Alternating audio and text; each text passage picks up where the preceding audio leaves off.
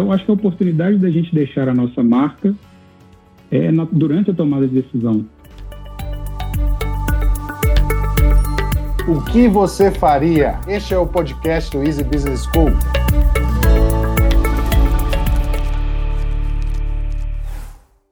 Seja bem-vindo ao nosso novo encontro. Em cada episódio você vai conhecer como executivos de diferentes indústrias enfrentaram os dilemas da direção de negócio. Acreditamos que essas histórias poderão se somar às suas, contribuir para qualificar o processo de análise e tomada de decisão gerencial.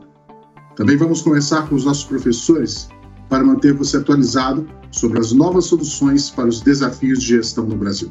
Olá, eu sou Renato Fernandes, professor de Direção Comercial, Negociação e Comunicação do Easy Business School, e hoje a nossa conversa é com Rafael Trindade, diretor executivo da Cotrim e nosso alumni do Executive MBA 2018. Rafael, seja muito bem-vindo. Conta para a gente um pouco mais sobre quem é você e como você chegou até a diretoria executiva da Cotrim. Boa tarde, Renato. Muito obrigado pelo convite. É um prazer participar aqui do, do podcast do Easy.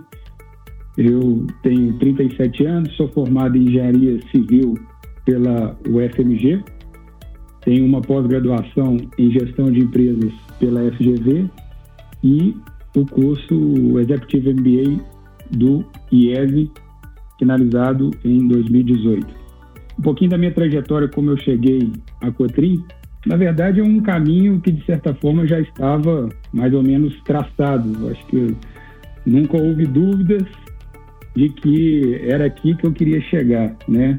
Talvez a, a incerteza era quando e como, né? Em quais circunstâncias, né? Isso a gente não nem sempre programa.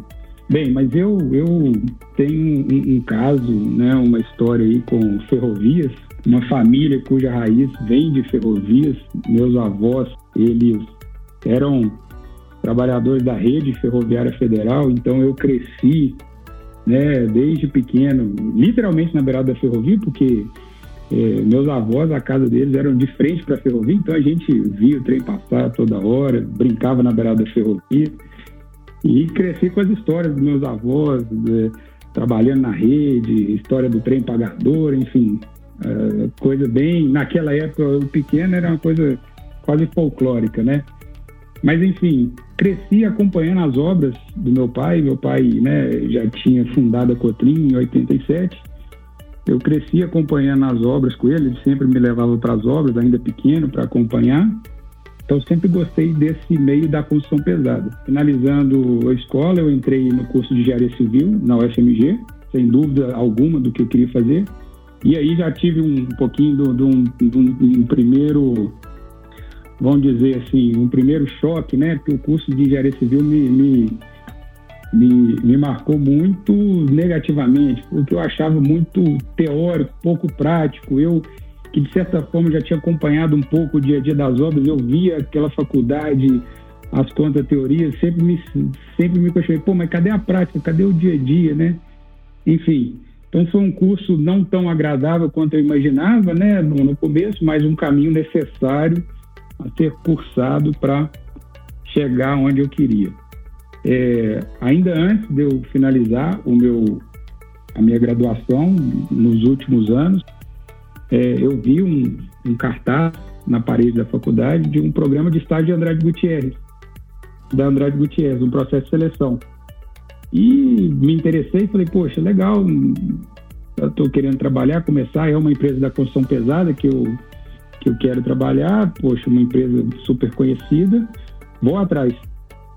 E aí, eu, na parte do telefone, para ligar, para pegar as informações, estava rasgado. Acho que o pessoal rasgava e você não conseguia atrás. Eu falei, poxa, não é possível. Então, eu comecei a perguntar para as pessoas lá, dos meus colegas, falei, poxa, você viu aquele cartaz ali, um processo de seleção do Andrade Gutierrez, qual que é o telefone, como é que faz e tal, e consegui encontrar um amigo que falou, não, eu vi, eu cheguei a anotar, tá aqui o telefone, liga lá, é, amanhã já tem uma etapa aí de, de processo de seleção, enfim, liga lá. Eu falei, ó, beleza.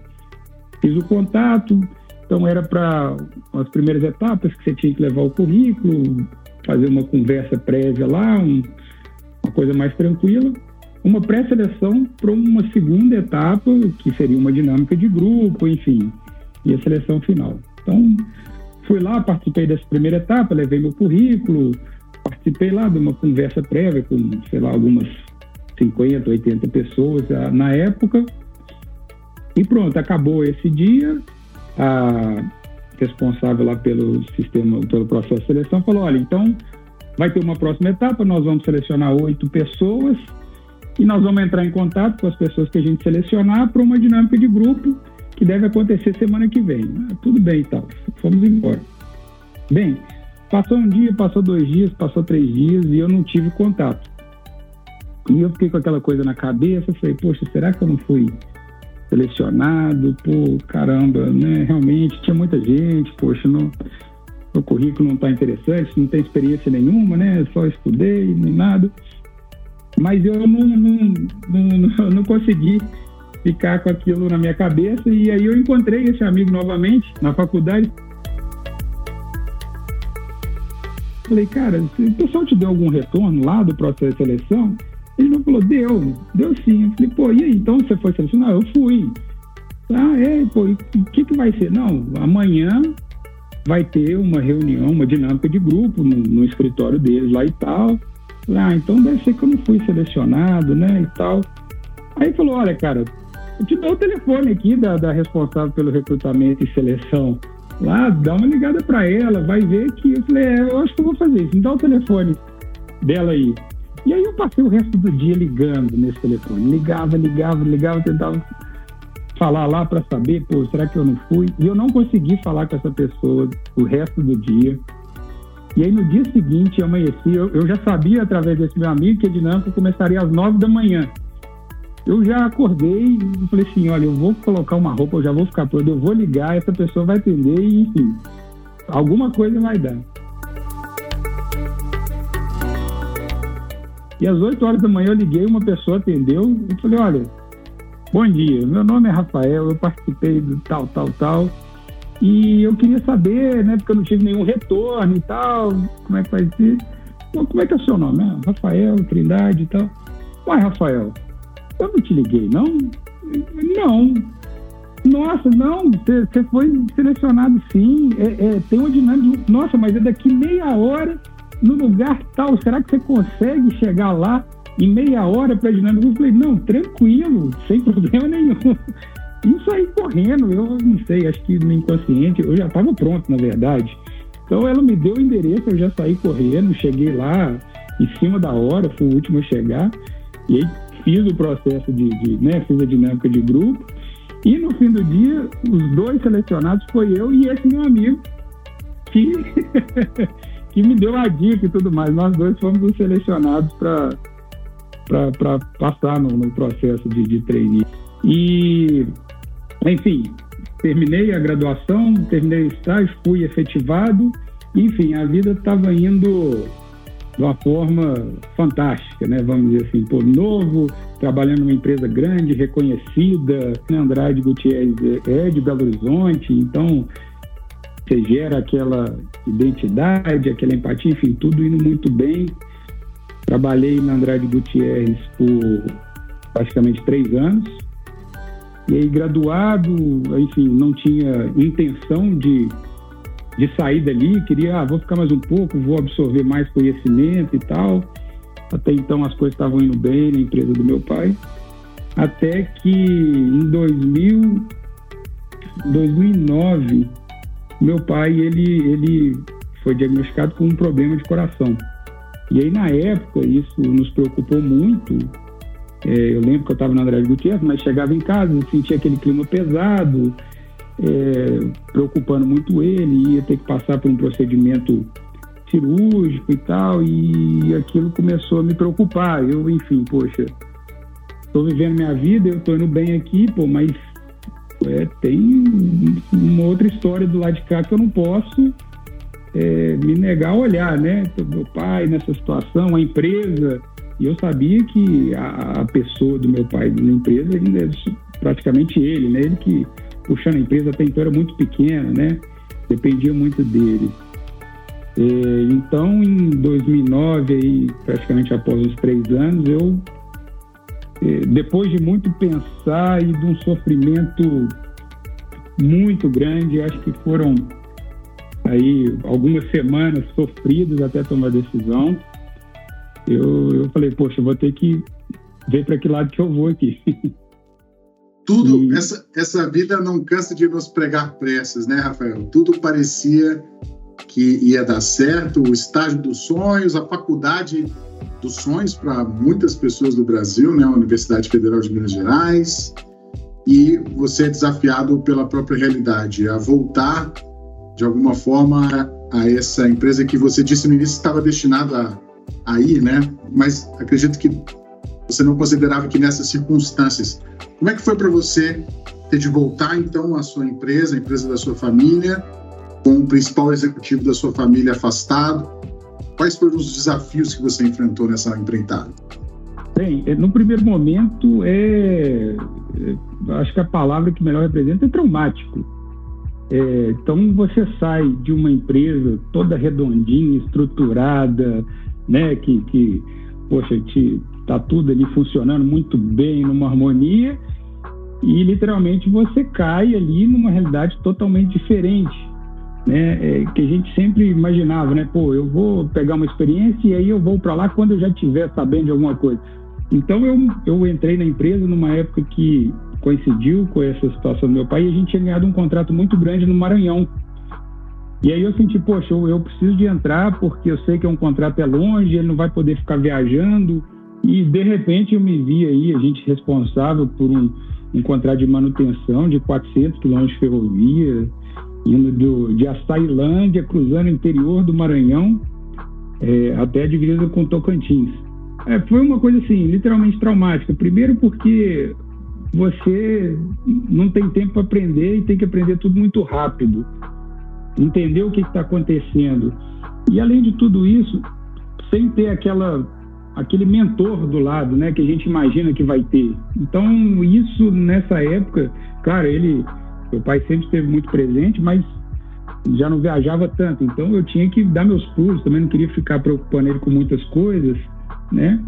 E o segundo ponto que acho que a gente não pode deixar de lado é você fazer isso tudo no interior do Maranhão. Eu não conhecia, né?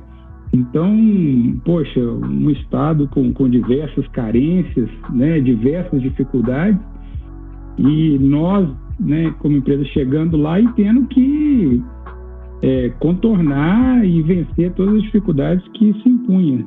Então foi, foi, foi, foi muito traumático, como eu disse assim, né, o começo. Saindo do glamour dos escritórios da Andrade Gutierrez, para encontrar os, os, os, diferentes Brasis que temos aqui, né? A gente dire, constantemente eu, com os alunos a gente fala, por exemplo, sobre transformação digital, né? A gente fala sobre o nível de mobilização, serviços bancários, todos esses temas. E eu, eu não esqueço de é, lembrar os alunos né, sobre as grandes disparidades que a gente tem em termos de diferenças sociais, né? Sem dúvida, Maranhão é, é, um desses estados que tem muito, né, muito, muitos desafios econômicos, sociais, regionais. Como é que você fez para lidar com a ausência dessa figura né, de referência, ainda relativa a pouca experiência, Rafael, e ainda todos os desafios locais e sociais? O que foi importante para você vencer esses desafios? É, bem, é, então nessa época de, de, dificuldade, eu, né, nessa situação, como eu te disse, né, Maranhão, aprendizado e tal, né, eu me recorri muitas histórias, né, da minha família, das obras que meu pai já tinha tocado, eu falei, poxa, bem, eu, eu, eu consigo, eu, eu dou conta. E vamos embora. E, e aí aquela dificuldade inicial que a gente tinha, é, né, aquele susto né, de sair do Sudeste, ir para o interior do, do estado do Maranhão, você começa a entender e vai integrando naquele ambiente e, e, vai enxergando as belezas do local, né? Então a gente conhece pessoas incríveis, a gente, nós conseguimos montar uma, uma, um time muito bacana de era praticamente 100% pessoas locais, né, fazendo a obra. Então a gente formando mão de obra. Então na, era uma época que a ferrovia estava é, começando a ser operada, então a gente tinha necessidade de formar mão de obra no local, até para ficar para né, as próximas empresas que viriam depois da gente, né? Enfim, e para somar tudo isso, nesta época a gente nós tomamos uma decisão, lá em 2009, da gente certificar a empresa na OSAS 18 mil, que é a norma internacional de saúde e segurança ocupacional. Poxa, acho que naquela época foi mais uma novidade que veio daquele jeito, né? É, nunca tinha visto ou vivenciado aquilo e de repente, poxa, temos que implantar isso no Maranhão. E é uma coisa que mexe e aí transcende a empresa. Você não, não é uma coisa que você faz só dentro da empresa. Então você tem que trabalhar com toda a sua rede de fornecedores locais. E fornecedores locais num, num lugar que, assim, as pessoas não, sabiam como emitir uma nota fiscal. Então foi aquele trabalho de chamar os fornecedores e explicar como que funciona e dar apoio. Então muitos tinham que ter questões, vamos dizer, hoje básicas de, de, de de, de, de estar com, com as pessoas registradas, é, é, de ter um, um plano de, de, de, saúde segurança, de ter um apoio de um nutricionista, de um de segurança, eles não tinham. Então a gente disponibilizava o pessoal da nossa empresa, a gente falou, bem, se a gente quer certificar aqui, nós temos que carregar todo mundo e vão todo mundo juntos. Então foi um trabalho árduo, foi praticamente um ano a gente fazendo toda a preparação daquela rede, até a gente conseguir fazer a certificação e certificamos, né? Então foi uma virada porque toda aquela dificuldade inicial, aquele susto no final é, virou essa recompensa que veio coroada aí, né, com um projeto entregue, certificado, e a empresa muito mais sólida e, e eu particularmente já não tão cru quanto estava, né, quando eu cheguei lá. Eu, eu, gravamos um podcast recente com o nosso diretor aqui, o Zé Paulo Carelli, que você conhece, né? Estávamos discutindo sobre é, esses elementos do, da, do ISD, né? E uma das coisas que ele destacou que eu acho muito interessante é que, de fato, a, as práticas né, de ações sociais, ambientais e de governança, elas devem estar ancoradas não só pelos potenciais impactos ou propaganda que elas podem causar, mas pela intenção, né? te ouvindo aqui, me parece que há uma, um alinhamento interessante entre uma necessidade de negócio, de desenvolvimento local, certificação, com também uma, uma intenção correta, né? De desenvolvimento daquela comunidade, oportunidade daquelas pessoas que se conecta provavelmente a, aos seus valores que, que te formaram, seus valores familiares, as memórias que te ajudaram a transformar o limão em limonada, né? Como, como popularmente se diz. Verdade, Rafael, é, eu queria agora migrar um pouco para pensar um pouco sobre o que, que veio, então, depois dessa grande experiência marcante, né, que realmente te transformou, mas que provavelmente te exigiu a buscar é, conhecimentos mais práticos que você não teve lá na época da faculdade. Então, começou a construir isso um pouco na Andrade Gutierrez, tomou um choque de, digamos, de realidade, realidade. né? Acelerado no seu primeiro projeto na Cotrim como é que foi então o seu desenvolvimento ao longo dentro da empresa até se tornar o diretor executivo e assumir a cadeira do seu pai? Eu sempre tive muito claro que um dos cuidados que eu, que eu tinha que tomar quando eu entrei, né, talvez um pouco mais cedo que eu imaginava na Cotrim, é que não perder o mercado de foco. Então, poxa, eu tenho que buscar estar tá fazendo o que tem de melhor e o que o mercado está tendo e não ficar só dentro do universo da minha empresa, né? Então, é, já voltando do Maranhão, eu, eu, eu já estava, eu já tinha me matriculado numa primeira pós-graduação, que foi feito mais ou menos nessa época. E aí continuei trabalhando, muitas obras e tal, e até chegar 2016, eu falei, bem, agora eu quero fazer alguma coisa de realmente impacto de nível mundial.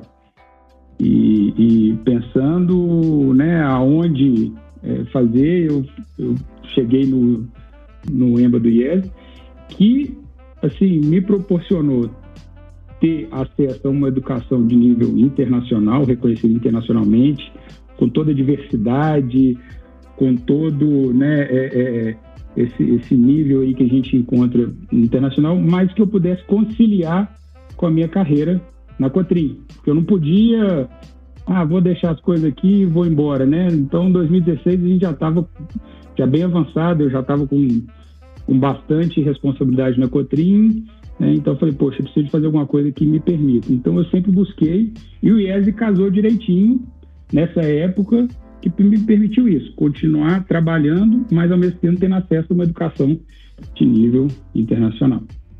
Bem, durante o, o MBA, como eu disse, né, tentando conciliar carreira né, com, com os estudos, nós ganhamos o nosso primeiro contrato internacional é, para a construção de uma ferrovia na Bolívia.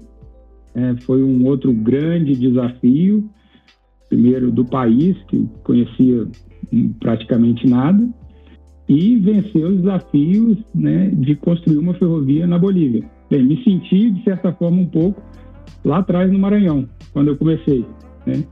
Então, me valeu bastante aquela experiência de ter que conectar com, com, com a região, com as dificuldades, com as limitações do país né? e fazer tudo isso numa época que tem que conciliar estudo é, com o trabalho e todo aprendizado e todas as dificuldades. Mas também, no fim do dia, tudo deu certo e me valeu muito a experiência que eu tive lá atrás. Se faltou para você experiência prática lá atrás na universidade, é. aqui com certeza você, você foi assim, é, digamos, recebeu um amontoado de dilemas, né? É. Agora, como é que esses dilemas, né? Você passou por tantos dilemas dentro do seu programa em várias áreas, como diretor geral, como diretor executivo, de alguém que estava começando a construir sua própria marca numa empresa que era da sua família, né? Quais são os principais dilemas que você enfrentou, que te remetem, né, dilemas que você vivenciou conceitualmente de forma mais prática e como é que isso conectou com a sua realidade na empresa?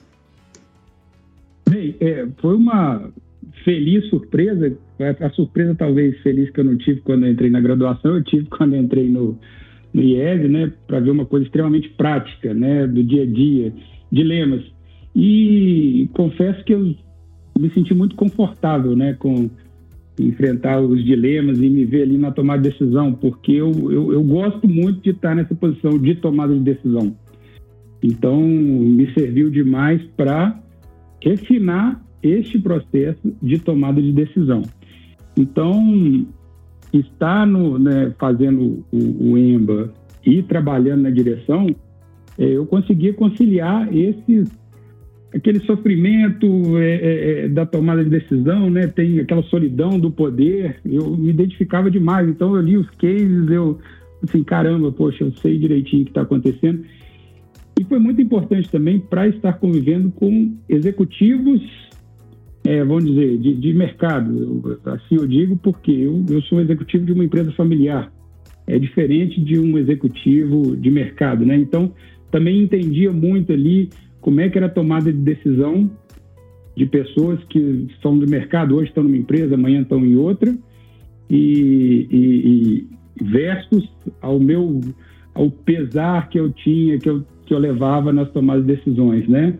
Então foi muito interessante nesse sentido, mas ao mesmo tempo, é, durante o, o case eu me sentia, durante os cases, né, durante o curso, eu sentia que ainda faltava alguma coisa, né? Apesar da gente estar tá tomando decisões, eu sentia falta um pouco desse aspecto da, da, da tomada de decisão com base em um histórico, um legado da empresa familiar que eu não sentia, que eu não via, às vezes, esses fatores sendo levados em conta na tomada de decisão dos cases, nas discussões.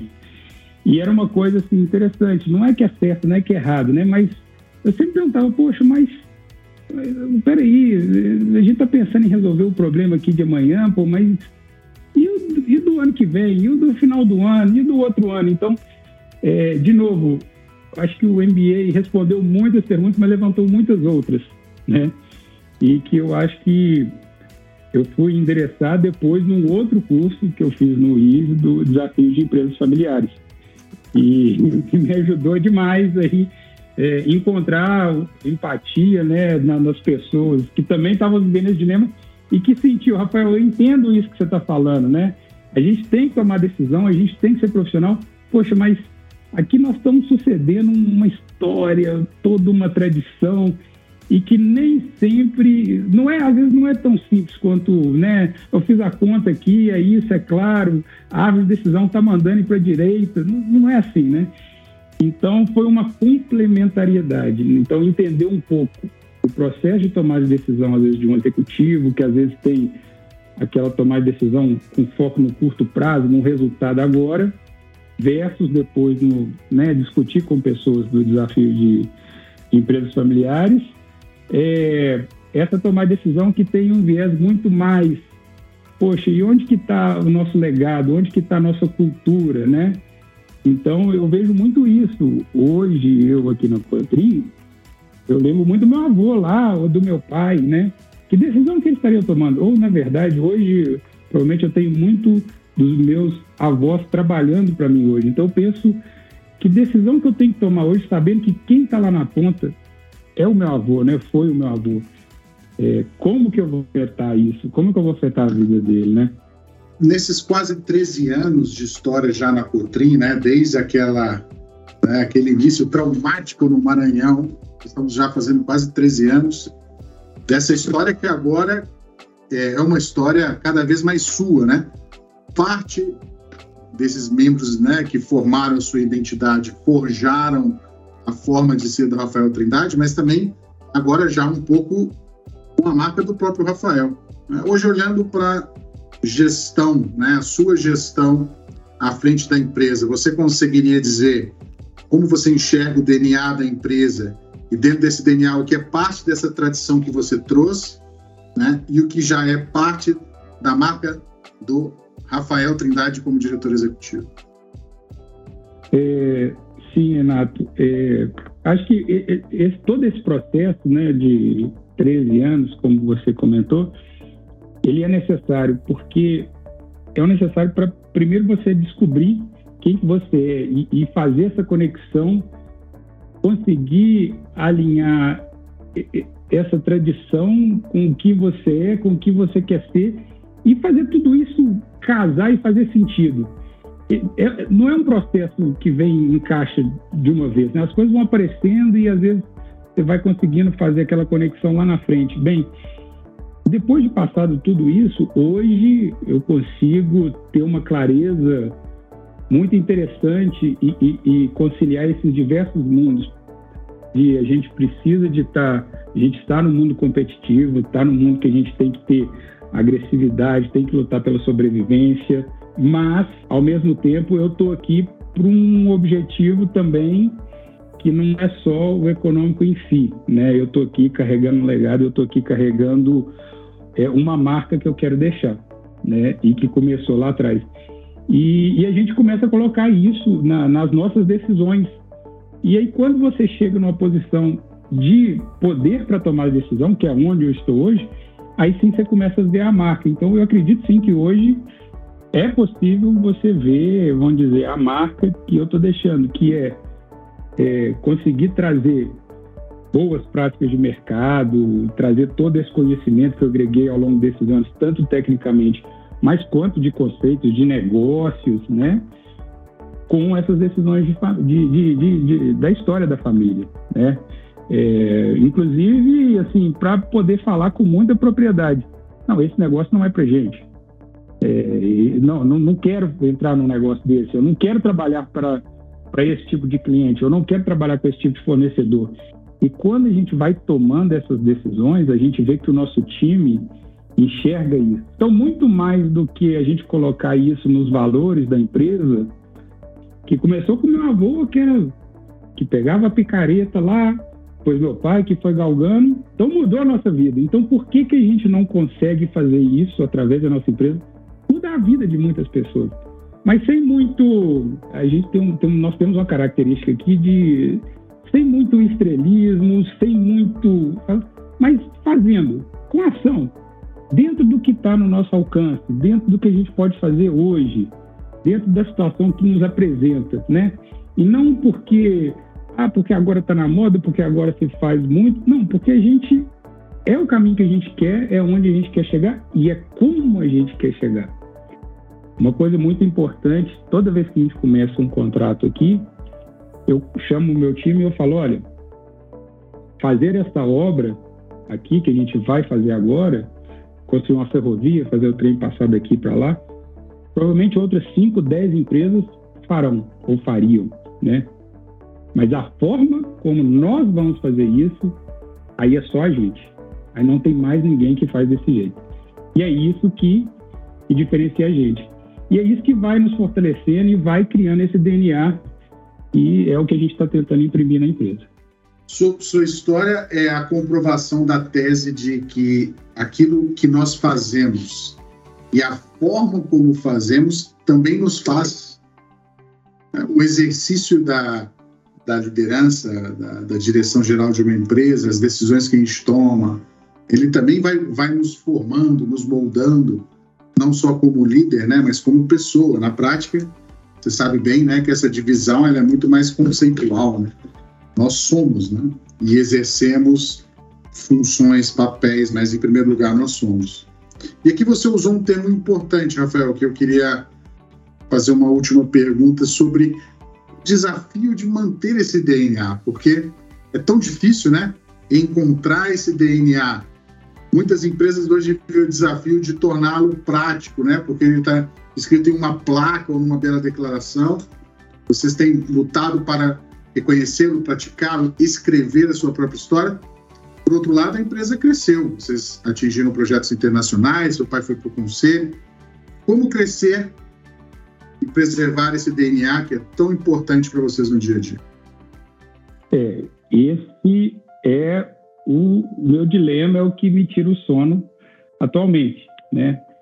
É, a gente está num momento que, graças a essa história, são 35 anos de empresa completados agora, em 2022, e então assim já temos uma bagagem, já temos um conhecimento e estamos sendo reconhecidos pelo mercado. Então hoje nós, né, as demandas vão chegando e o nosso desafio, sempre quando chega demanda de projeto, Cotrim, estamos procurando um parceiro para isso, para aquilo. A minha pergunta é sempre: eu consigo tocar esse projeto da forma como eu acredito que a gente tem que tocar esse projeto?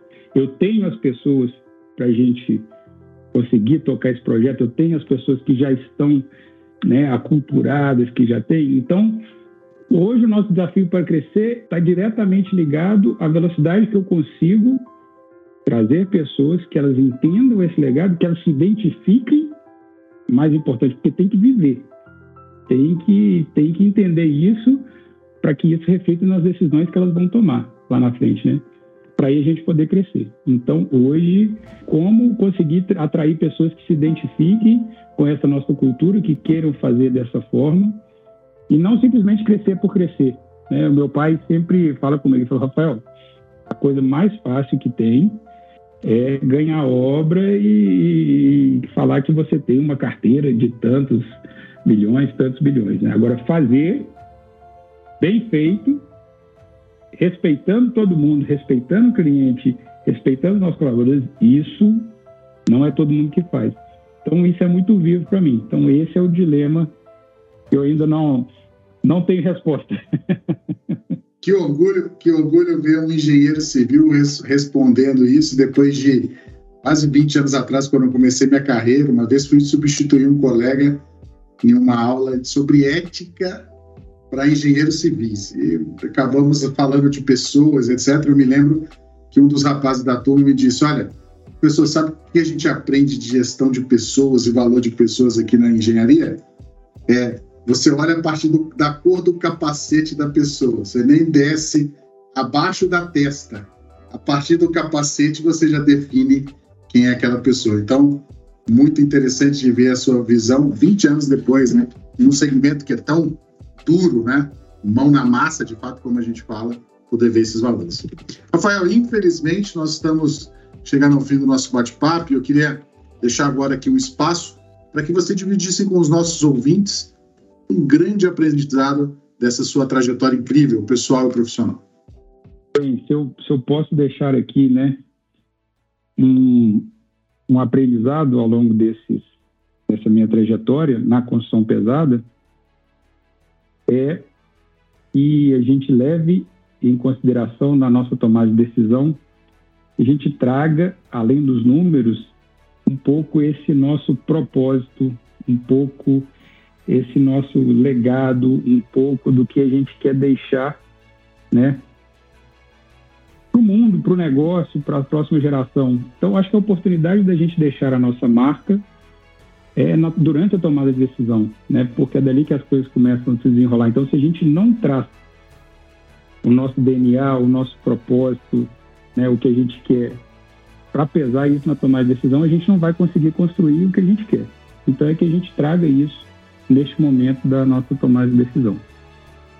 Pela sua participação, Rafael Trindade, deixa aqui uma provocação a todos os nossos ouvintes.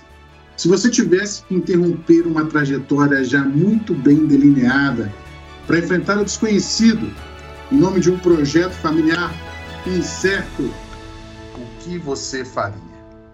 Te esperamos em nosso próximo episódio.